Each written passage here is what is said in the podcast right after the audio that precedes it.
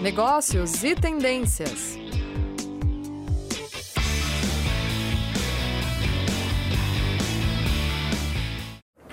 Olá, sejam todos e todas bem-vindos e bem-vindas a mais um programa Negócios e Tendências. Sou a professora Sandra, coordeno os cursos de pós-graduação na área de meio ambiente na Uninter e todos os nossos encontros nós falamos sobre temas pertinentes à área ambiental e toda a sociedade.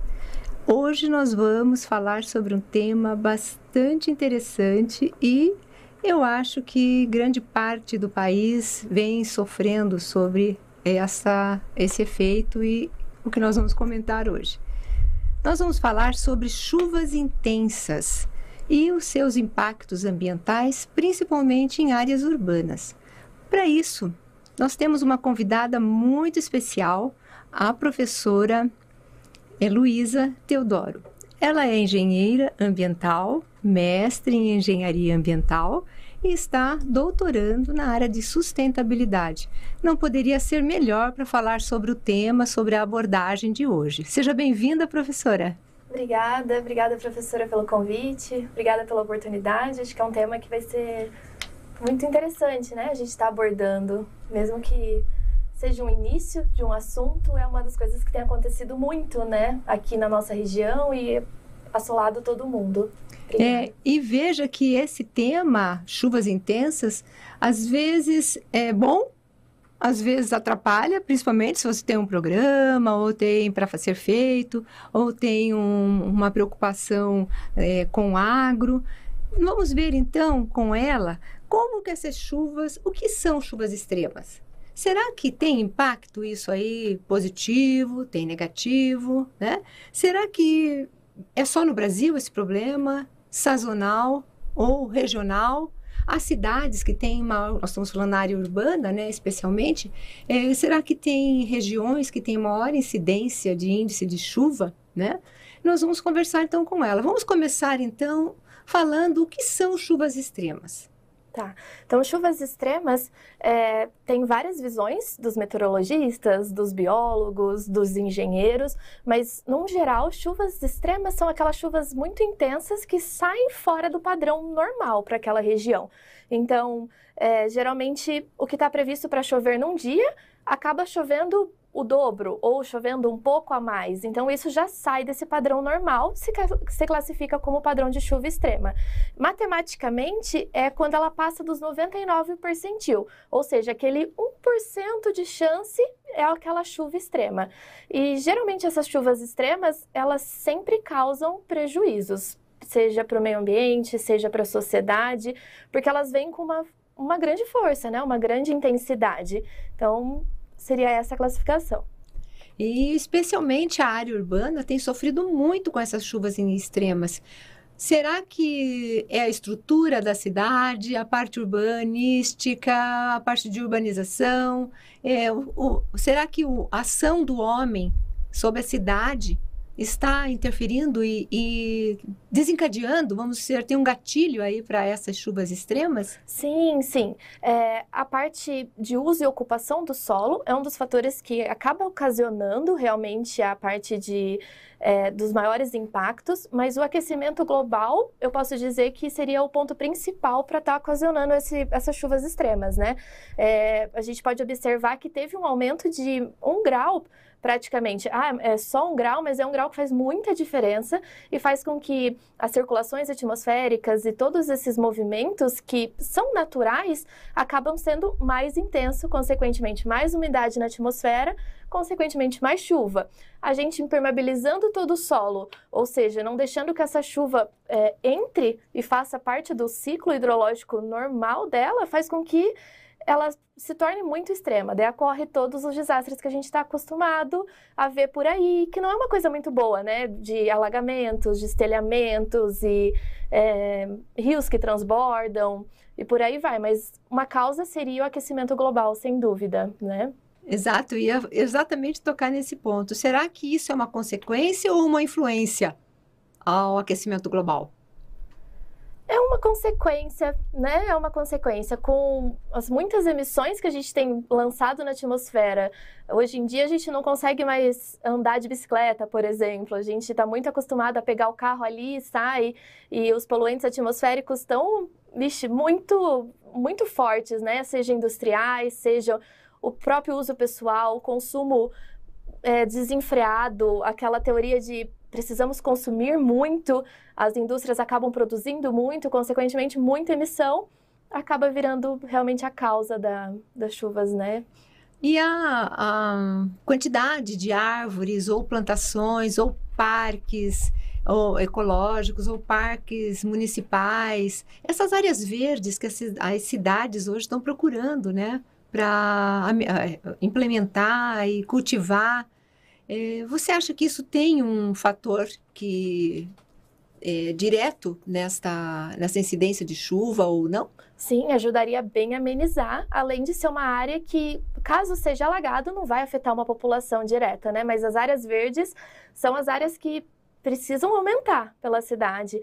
Ela faz com que esse escoamento superficial da chuva, que seria algo natural, ele consiga absorver e voltar para o lençol e voltar para todo esse ciclo hidrológico, né? Ela impede que esse escoamento superficial da chuva saia é, destruindo tudo, né? Na engenharia, geralmente a gente pensa em chuvas extremas e já pensa, ah, vamos construir uma canalização, vamos fazer uma um ralo, vamos pôr estruturas cinzas, né, para fazer esse escoamento superficial. Mas as áreas verdes elas contribuem muito para que essa água penetre na, na terra e faça parte do seu ciclo natural. Então, sem dúvida, os parques, as praças, canteiros são estratégias que precisam ter com muita influência na cidade para diminuir esse impacto, né? E acho que, é, que também esses, essas áreas verdes, elas ajudam a retirar essa poluição Sim. do ar que você citou agora há pouco, né? Uhum. Por exemplo, o uso intenso de carro, é, cidades maiores que têm um fluxo também de transporte coletivo, embora o transporte coletivo seja mais indicado do que cada pessoa usar o seu carro, o seu automóvel, é, mesmo assim, ele tem um índice maior de, de queima de combustível Sim. do que um carro pequeno, particular, né? Uhum. Mas mesmo assim ele contribui. Sim. Eu acho que essas áreas verdes, essas, essas canaletas, como tem muitas cidades que já estão implementando tal, ajuda tem é, cidades que você conhece, onde você fez a pesquisa, né, da, sobre as chuvas intensas tal. Você acha que elas estão se preocupando? Existem políticas públicas? Eu sempre fico preocupada. Quando eu falo em, na área de meio ambiente, de ações, de impactos, eu sempre lembro que, além do indivíduo que está fazendo aquela ação, atrás disso tem as, as políticas públicas. Elas existem. Mas será que elas são é, conhecidas? Primeira coisa, ela é conhecida pela população? Né? É, essa parte de essa parte de é, coleta de carbono na sociedade, né, que a natureza faz muito perfeito, ela tem feito perfeito. Então, sem dúvida, os parques precisam, mas eu acho que o ponto principal é a conscientização da população. Às vezes a gente tem um consumo muito desenfreado. A gente quer comprar, comprar, comprar e descarta no primeiro, descarta no segundo, só usa uma vez e já descarta. Tudo isso gera muito carbono para a atmosfera. A, natureza faz o seu melhor, sem dúvida, mas o nosso papel é o principal, né? De ter esse consumo consciente. A parte de políticas públicas já é mais complicado. Ainda realmente a parte ambiental, sustentável, é uma coisa muito ideológica, mesmo no século XXI que a gente está, é uma coisa muito romântica nessa história, né? E você pensar que eu tenho que ter um consumo consciente parte de mim, mas precisamos, sem dúvidas, de leis que contribuam. É, os Objetivos do Desenvolvimento Sustentável, que é o o auge da ONU, é, eles querem reduzir, sem dúvida, todas essas emissões, mas tem muitos países que não, não querem participar da redução de carbono, porque são grandes geradores, grandes produtores e para eles é altamente rentável continuar produzindo, né? Então, eu posso dizer, é, vamos fazer a nossa parte que o consumo vai diminuir, mas ter esse consumo consciente seria o foco, né? Então, isso me faz lembrar que a gente é, cada dia mais é induzido ao consumo. A consciência de que precisa ou não, é necessário ou não, é de cada um. Uhum. Ninguém pode dizer que para você, por exemplo, não é importante você ter um, dois relógios ou duas bolsas, né? Quem vai dizer isso é a consciência de cada um. Mas a indução para o consumo, é, cada dia desenfreia mais. E ainda, é, junto com esse é, consumo é, que está sendo sempre estimulado, é, nós também podemos verificar que os produtos são muito descartáveis. Então, o tempo, o ciclo de vida desse produto é muito estreito, muito pequeno, muito curto. E será que tem como descartar corretamente? Será que é, a cidade que eu moro ou o local que eu estou no momento, localizada, tem uma estrutura de coleta desse resíduo, desse lixo, um descarte, mais do que a coleta, né? É o descarte correto, né? A destinação final correta disso. Porque ó, a gente sabe que hoje cada indivíduo no Brasil está é, tá gerando em média de 1,7 kg de lixo por dia. Tanto pode ser orgânico, quanto pode ser reciclável, pode ser descartado, pode ser reaproveitado, mas é um lixo vamos dizer assim, né? Sim. E isso a, vai a sensibilização de cada um, a conscientização para fazer o ajuste final de tudo que a gente produz, né? E você concorda que esse, esse mercado está sendo cada dia mais estimulado e tem influência, querendo ou não, não vamos desviar das chuvas, mas querendo ou não, vai influenciar? Sim, com certeza, né? Todo esse resíduo sólido que é gerado, esse alto consumo, só aumenta. A gente vê, né, a quantidade de plástico por aí, a quantidade de plástico que cai nessas redes de, de coleta de chuva, acaba entupindo bueiros, acaba ocasionando muitos desastres que poderiam talvez ter sido escoados pela canalização, mas por causa desse consumo desenfreado, as bocas de lodo estão todas entupidas, esses descartes são completamente irregulares. É, por mais que a sua cidade tenha uma coleta, a gente não coloca, não descarta corretamente, não armazena esse resíduo corretamente, ele acaba indo para mãos de terceiros, não indo para uma cooperativa, por exemplo, que vai dar uma destinação correta e faz com que esse resíduo vá parar lá no rio realmente, né? Não é uma, um cenário distante, é o rio perto da nossa casa que vai parar todo esse resíduo e ele chegou por culpa nossa, por descarte irregular, por achar que o nosso lixo ele só só pôr ali na, na lixeira do prédio, na lixeira da calçada e tá tudo bem. Não, a chuva ela leva isso e ela entope rede de esgotos, ela faz com que chegue ao rio, né? E as chuvas extremas estão aí, os resíduos sólidos estão aí, mas a nossa ação é o que pode fazer a diferença realmente, né? Então, abordando tudo isso, nossa, é muita, é muita informação, né? É. E, e muitas ações que às vezes é rotineiro para nós, para cada um de nós.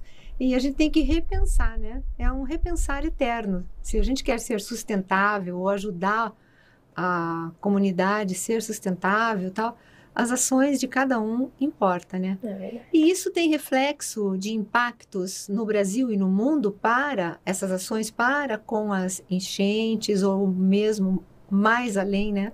As chuvas extremas. Você fez uma pesquisa bastante interessante. Eu queria depois que você abordasse, que é uma região, né, no, no país que você fez uma pesquisa bem, bem interessante. Isso. Eu sou lá de Londrina, né? Então eu fiz meu mestrado, minha graduação, eu cresci lá.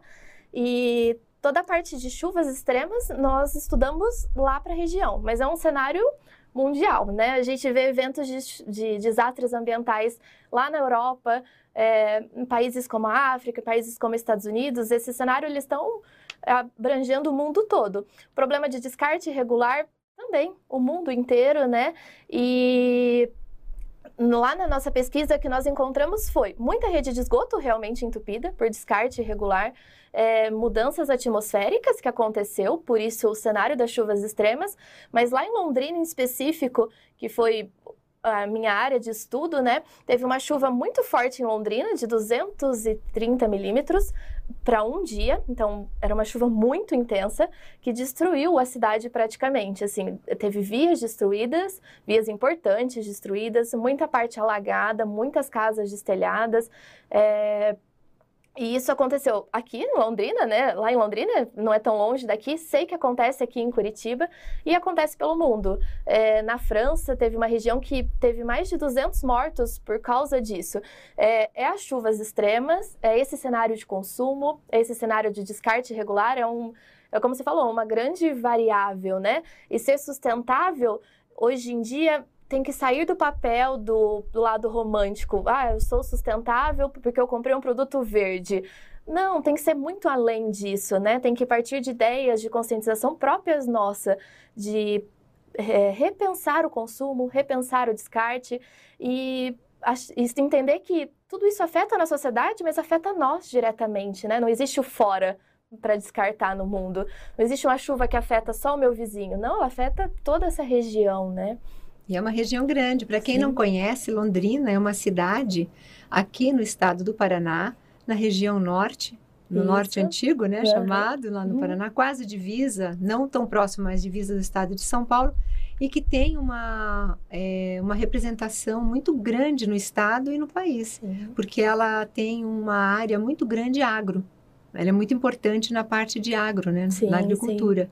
Então, ela precisa de chuva, mas não com essas extremidades todas, né? Sim, com sim. todos esses extremos, vamos uhum. dizer assim, né? E no, falando no Brasil e fora do Brasil, você acha também que tem esse mesmo impacto? Tem, tem tido também chuvas extremas? Tem é, fora você falou da França, né? Sim. Será que outros países saindo Sim. da nossa casa, né, uhum. Brasil? é, esse cenário ele tem acontecido no mundo, né? O aquecimento global é o mundo, né? É o globo. E não só na França, às vezes a gente vê esses países europeus como países de primeiro mundo, mas é um cenário mundial. A chuva ela está assolando todo mundo. E o que caracteriza muito forte isso é a vulnerabilidade daquela população. É, são geralmente construções muito irregulares, construções afetadas socialmente ou isoladas socialmente. Na parte de agricultura também, perdas de plantações assim quilométricas por causa das chuvas extremas, né? E esse cenário uh, saindo da nossa casa, né, como você falou, no mundo está acontecendo muito. Então, diminuir, diminuir as emissões globais, é, repensar o consumo, são estratégias que podem ajudar, mas não é tudo, né? O aquecimento ele está aí, a gente precisa ter essas mudanças realmente. É, então, tanto é no mundo todo que nós temos aqui no Paraná é, várias rodovias que estão interditadas, porque teve é, desmoronamento de morros Sim. e faz com que não é só o impacto local aonde foi na região ou naquele pedaço do município que teve o desmoronamento daquela daquele morro interdi, é, interdição da, daquele pedaço da estrada isso tem um reflexo na economia também Sim. porque deixa de de fazer aquele transporte que precisa e utiliza aquela rodovia, nossos nossos transportes, a grande parte do transporte de alimento, de produtos é rodoviário. Uhum. Então se interdita. Nós já estamos com um problema aqui na descida para o litoral do Paraná, né, entre Curitiba e o litoral, já desde novembro com essa interdição. Então, fecha, para, dá nova erosão, novo desastre, porque acaba que não tem. A gente não tem nem como achar um culpado único. Uhum. Não, não tem. Isso é somatória de anos sendo utilizado, muitas vezes irregular, como você falou, é, povo, é, fazem casas ou povoamento em, em torno de onde não pode, né? Sim. E aí, como retirar esse pessoal? É uma área de risco? É.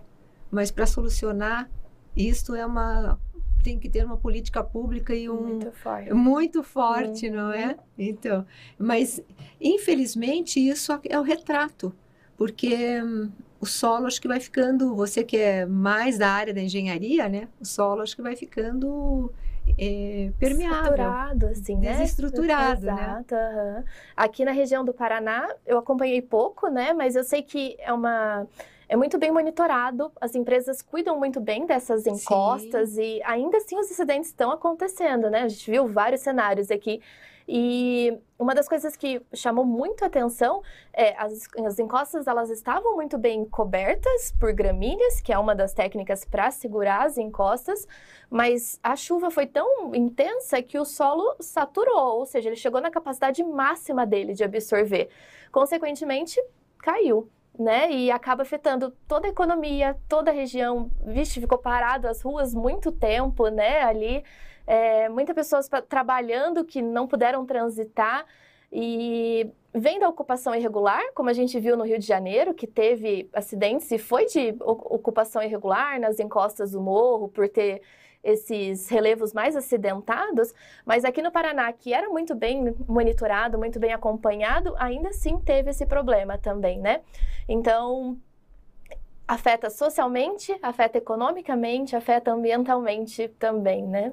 Exato. E pode ter um reflexo, inclusive, em outras gerações, né? Sim. Porque muitas das pessoas que trabalham e conseguiram se manter ou ter um sucesso em determinado segmento de trabalho, com esses episódios, esses eventos, isso é, deteriora também, né? O negócio Sim. da família ou o trabalho em si, né? Uhum. Eu acho que e faz gargalo, faz gargalo em várias outras áreas. Por exemplo, se tem acesso a essas estradas interditadas por essas chuvas extremamente intensas, é, pode ter porto seco ou porto marítimo, né? Uhum. Pode ter é, abastecimento, local de abastecimento, é, lo, como por exemplo Londrina, é, deve ter vários silos que onde são guardados e reservados todos aqueles grãos, todo aquele alimento, né, até uhum. fazer a distribuição, a logística correta daquilo. E muitas vezes é, é perecível. É verdade. Fica parado, né, uhum. ali. Fica é uma situação bastante preocupante, né? E essa geração que você falou do carbono também, isso tem uma influência muito grande, porque faz a mudança climática, automaticamente muda a incidência da chuva. Sim. Né? Uhum. E nós aqui no sul temos uma variação muito grande. Né? Você tem é, pesquisas ou algo sobre? É, tem a parte de circulação atmosférica. Aqui no sul, é, não é muito a minha área, o meteorologista saberia te dizer muito melhor, mas a gente sofre muitos fenômenos de El Niño, Laninha, que são fenômenos famosos, mas existem muitas, muitas frentes atmosféricas que circulam aqui e faz com que tenha toda essa mudança é, de clima né, na região.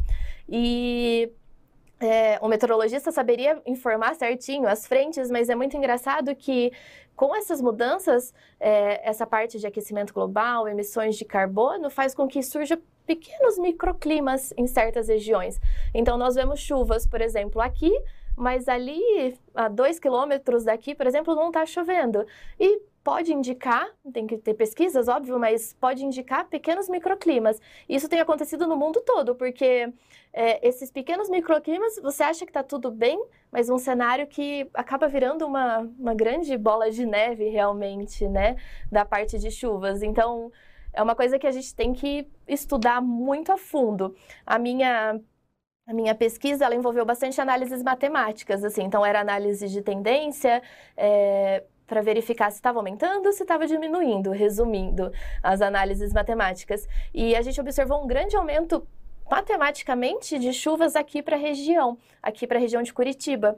E isso pode indicar as mudanças climáticas que estão ocasionando no mundo, mas essas tendências elas estão sendo expressas matematicamente. Isso isso preocupa um pouco mais, né? E é, a gente assim se encontra com um grande problema que a cobertura de pluviômetros, que é o aparelhinho que mede o tanto que choveu, é ainda muito baixa. Tem regiões que tem, tem regiões que não tem. E se matematicamente, a partir desses dados muito espaçados que eu tenho, está indicando, imagina como está o cenário atual realmente se nós tivéssemos toda essa cobertura de pluviômetros na região, né? Então, bem importante é, a gente fazer a parte matemática, mas entender dos nossos estudos, é, do nosso, nosso estudo pessoal, do que eu estou fazendo da minha vida, né, realmente. Das ações. Das nossas né? ações, exato. É. Esse estudo de modelagem, ele é um estudo bastante criterioso, Sim. né? É matemático. Uhum. É uma modelagem que é feita sobre a incidência do clima naquela região e depois você pode expandir, né? Isso. aham. E ele tem um- uma assertividade muito grande. Infelizmente, se está marcando chuva para essa região, é porque realmente vai chover. Sim, sim. E vai chover com uma intensidade muito grande, né? Uhum. Agora, esses aparelhinhos, eh, pluviômetros, eles têm, todas as cidades precisam ter, ou isso aí é de deliberação de cada gestão? Como é que funciona? Tem pontos mais importantes ou pertinentes para serem colocados? Sim, ah, então o pluviômetro ele é um, um, tubo bem grande que ele coleta toda essa chuva durante 24 horas. E é, essa chuva é coletada por 24 horas e ela tem que ser acompanhada diariamente. Mas a cobertura de redes de pluviômetros são muito baixas no Brasil. Nós temos um site que toda a população pode acessar e ver como que está essa cobertura. Mas eu não consigo dizer de é, características como microclimas, que é uma coisa que tem acontecido. Porque eu tenho um pluviômetro aqui e um pluviômetro no centro. Essa transição, por exemplo, é, é Fica muito... descoberta. Exato, fica descoberta, é muito baixa, né? Uhum. Então, eu não posso dizer um cenário. É, políticas públicas, sem dúvida, precisam trabalhar muito nessa parte de acompanhamento dessa rede de pluviômetros para melhorar a qualidade desses dados e melhorar a previsão desses dados. E tem como remediar isso? Tem. Pergunta que não quer calar. É a pergunta para fechar, né? Mas existem muitas técnicas sustentáveis que faz com que essas chuvas intensas, apesar de estarem acontecendo, o escoamento melhore. É, esse escoamento seja o tempo de detenção, os engenheiros gostam desse termo, né? Eles diminuam e acabam não escoando superficialmente, acaba não deslizando essa água indo entupir os esgotos e por aí, né? Então tem jardins de chuvas, tem a parte de é, plantações de canaletas, tem é, encostas cobertas, tem várias técnicas ambientais com que faz que essa chuva seja absorvida e diminua esses impactos. Então, eu diria que são soluções baseadas na natureza, que são técnicas menos cinza, menos cano, menos bueiro, menos cimento, mais natureza, que se torna agradável e faz com que absorva e diminua o impacto dessa chuva. Maravilhosa sua fala. Estou assim encantada e com certeza os nossos ouvintes também. Só tenho a agradecer, Luísa, pela Sim. sua participação, por participar, né, e compartilhar conosco todo esse conhecimento, essa pesquisa que é de fundamental importância. E a gente tem que hum, repensar nossas ações diárias, não é mesmo? Na verdade. Então, a gente vai ficando por aqui e agradeço a todos pela audiência e até o nosso próximo programa. Negócios e tendências.